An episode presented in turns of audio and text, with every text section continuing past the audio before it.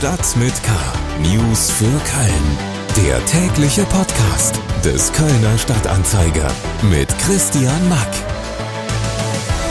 Ein freundliches Hallo und willkommen zu Stadt mit K, dem News-Update für die Ohren von Ihrer Lieblingszeitung. Sie hören die Ausgabe für den 22. November. Schön, dass Sie dabei sind. Ein kurzer Blick auf die Corona-Lage noch. Der Inzidenzwert für Köln ist erstmalig über die 300er-Marke geklettert und liegt für Montag bei 300,9. Ein Anstieg von genau 22 Punkten gegenüber Sonntag. Klar, dass Corona auch heute wieder in dieser Sendung eine zentrale Rolle spielt. Heute in Stadt mit K. Ex-Werder-Trainer soll ungeimpft im Kölner Karneval gefeiert haben. Bald 3G bei der KVB. Und Irgendwann muss man leider sich eingestehen, dass dieser Tag nicht wiederkommen wird. Der fehlt uns also als, als Kölner Dreigestirn. Wir hören mal nach, wie es Prinz Sven dem Ersten geht, der den 11.11. .11. wegen einer Corona-Infektion verpasst hat. Schlagzeilen. Mehrere Kölner Polizisten sind wegen mutmaßlicher Körperverletzung im Amt vom Dienst suspendiert worden. Die Beamten im Alter von 24 und 40 Jahren werden verdächtigt, bei einem Einsatz wegen einer Verkehrsunfallflucht im April 2021 übermäßige Gewalt gegen einen 59-jährigen italienischen Staatsbürger angewendet zu haben. Das hat die Staatsanwaltschaft Köln am Montag mitgeteilt. Die Ermittler prüfen demnach, ob es einen Zusammenhang zwischen dem Vorfall und dem Tod des Mannes zwei Monate später gibt. Demnach wurde der Mann nach dem Polizeieinsatz zunächst verletzt mit einem Rettungswagen in ein Krankenhaus gebracht, das er nach ambulanter Behandlung noch am selben Tag verließ. Im Juni 2021 starb der 59-Jährige den Angaben zufolge nach einem zweiwöchigen stationären Aufenthalt in einem Krankenhaus. Der Mann, der am Freitagabend damit gedroht hatte, eine Kita in Köln-Riel in die Luft zu sprengen, ist laut Polizei in die Psychiatrie eingewiesen worden. Der Mann hatte am Freitag einen SEK-Einsatz ausgelöst. Wegen der Bombendrohung hatte die Polizei den Einsatzort großräumig abgesperrt und Anwohnerinnen und Anwohner evakuiert. Der Mann stellte sich schließlich der Polizei, verletzt wurde am Ende niemand. Der Ex-Trainer von Fußball-Bundesligist Werder Bremen, Markus Anfang, soll am 11.11. .11. in Köln ungeimpft im Karneval unterwegs gewesen sein.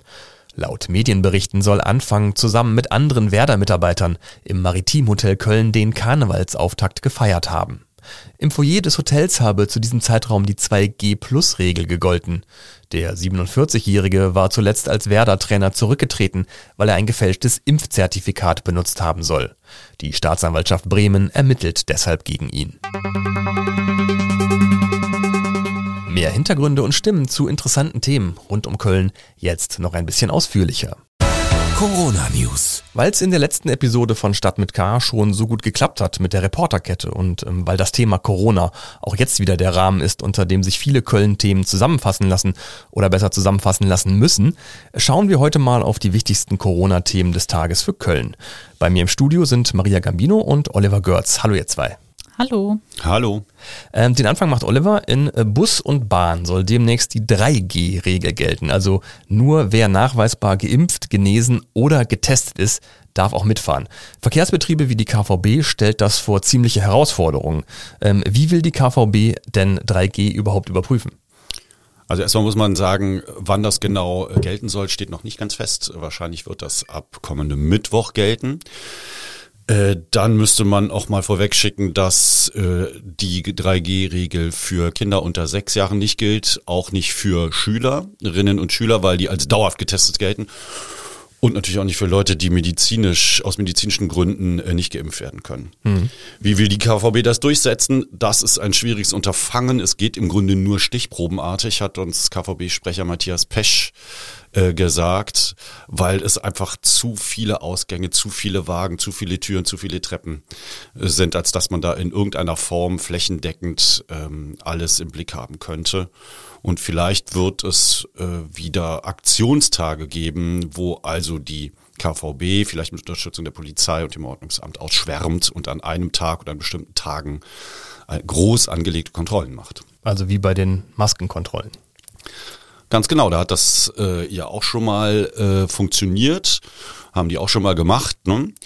Und äh, das hat auch soweit ganz gut geklappt. Allerdings hat die KVB die Erfahrung gemacht, dass äh, manche Fahrgäste, die dann ertappt wurden, äh, ziemlich aggressiv geworden sind. Und mhm. deswegen hat die äh, KVB tatsächlich da die nicht unberechtigte Sorge und sagt das auch explizit, dass gerade bei Leuten, die womöglich nicht geimpft sind, ähm, dass es da irgendwie Ärger geben könnte und deswegen möchte die KVB das äh, nur mit Unterstützung von anderen Einsatzkräften auch durchführen. Nachvollziehbar. Äh, weiter zu Maria Gambino und dem Thema Gastronomie. Ähm, die Gastronomie hat ja in letzter Zeit viel zu leiden gehabt unter Corona und jetzt kommt die vierte Welle oder ist schon mitten im Gange. Ähm, wie sieht's denn jetzt aus Gastrosicht mit dem Weihnachtsgeschäft aus? Stichwort Weihnachtsfeiern.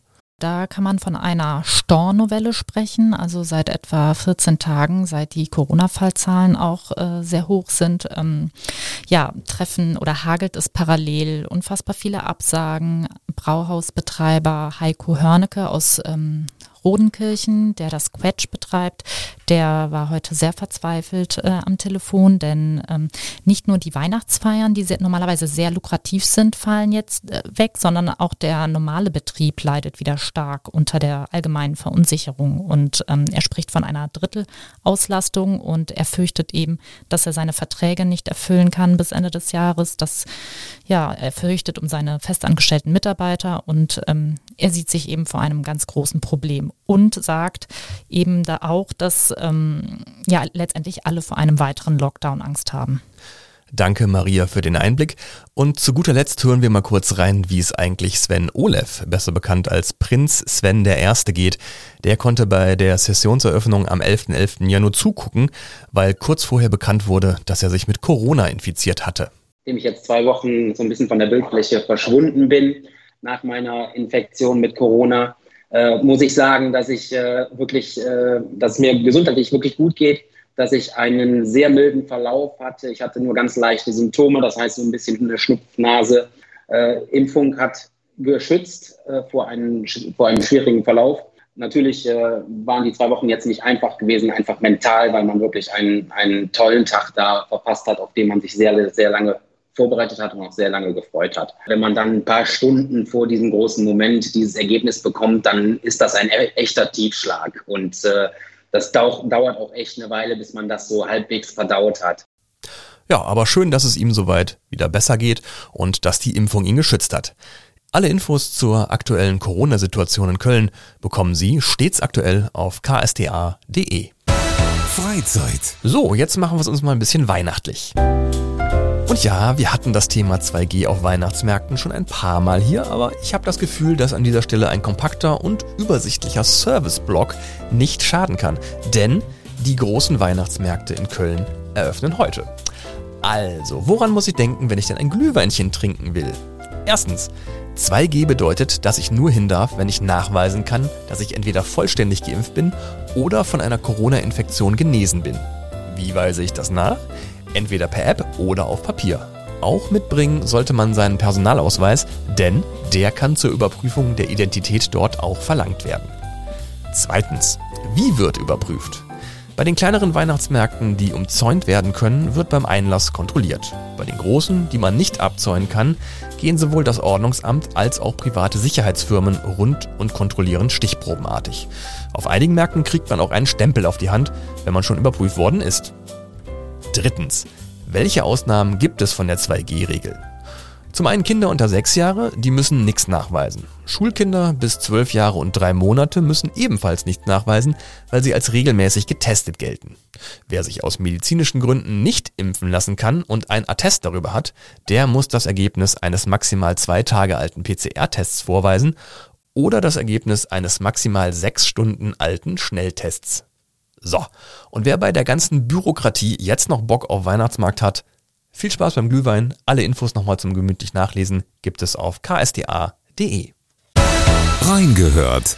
In unserem Wirtschaftspodcast Economy mit K hatte mein Kollege Lars Frensch den Co-Geschäftsführer des Kölner Unternehmens Basic, Nils Eitenayer, zum Gespräch. Bekannt ist Basic für seine Taschen- und Rucksackmarken Ping Pong und Ever. Und Basic wiederum gehört zur Kölner Unternehmensgruppe Fontoff. Und zu der gehören auch die mittlerweile sehr groß gewordenen Rucksackmarken Ergobag und Affenzahn. Ähm, wer ein Kindergarten- oder Schulkind hat, wird diese Marken vermutlich kennen. So, nachdem wir diese komplizierte Struktur mit den ebenfalls etwas komplizierten Firmennamen etwas aufgedröselt haben, kommen wir endlich zum Gesprächsinhalt. Die ganzen Font-Off-Rucksackmarken gelten in ihrer jeweiligen Zielgruppe als hip, ergonomisch und auch nachhaltig. Mein Kollege Lars Frensch hat Nils Eitenayer auf den Aspekt Nachhaltigkeit angesprochen und gefragt, wie nachhaltig ein Produkt wie ein Rucksack denn eigentlich sein kann, der überwiegend aus Kunststoff besteht. Und die Antwort fand ich persönlich ziemlich überraschend. Nils Eitenayer nimmt erstmal den Umweg über Einkaufstüten, um sie zu beantworten. Aber lass uns mal das Beispiel der, der Tüten nehmen, die du im Supermarkt kriegst. Also, dass wir jetzt Papiertüten machen in Deutschland, ist ja der größte Bullshit ever. Denn eine äh, papierproduzierte Tüte hat irgendwie eine viel kürzere Lebensdauer und einen viel schlechteren CO2-Abdruck als eine möglicherweise recycelte Plastiktüte, die auch x-mal benutzt wird und dann wieder recycelt wird. Also insofern ist Kunststoff, auch wenn wir das wahrscheinlich aus der Laienhaltung, und ich, bei mir ging das ja nicht anders, aus der Laienhaltung heraus immer sagen, so Kunststoff, das ist ja irgendwie schlecht für die Umwelt, ist Kunststoff ehrlicherweise Teil wahrscheinlich der Antworten auf unsere Ressourcenknappheiten und Probleme. Psst. Ich habe gehört, dass man Papier auch recyceln kann. Aber da kann man vermutlich dann nicht so einen tollen Rucksack draus machen. Das ganze Gespräch mit Basic Co-Geschäftsführer Nils Eitenayer gibt's als aktuelle Folge unseres Wirtschaftspodcasts Economy mit K überall da zu hören, wo es Podcasts gibt. Und damit biegen wir für diese Ausgabe von Stadt mit K auch schon wieder auf die Zielgerade ein. Danke, dass Sie reingehört haben und wenn Sie noch mehr spannende Podcasts vom Kölner Stadtanzeiger hören wollen, dann schauen Sie mal vorbei auf ksda.de slash podcast. Da finden Sie neben den Wochentestern mit Bosbach und Rach auch unser Gesprächsformat Talk mit K und eben unseren Wirtschaftspodcast Economy mit K. Mein Name ist Christian Mack, bleiben Sie gesund und bis zum nächsten Mal. Stadt mit K. News für Köln. Der tägliche Podcast.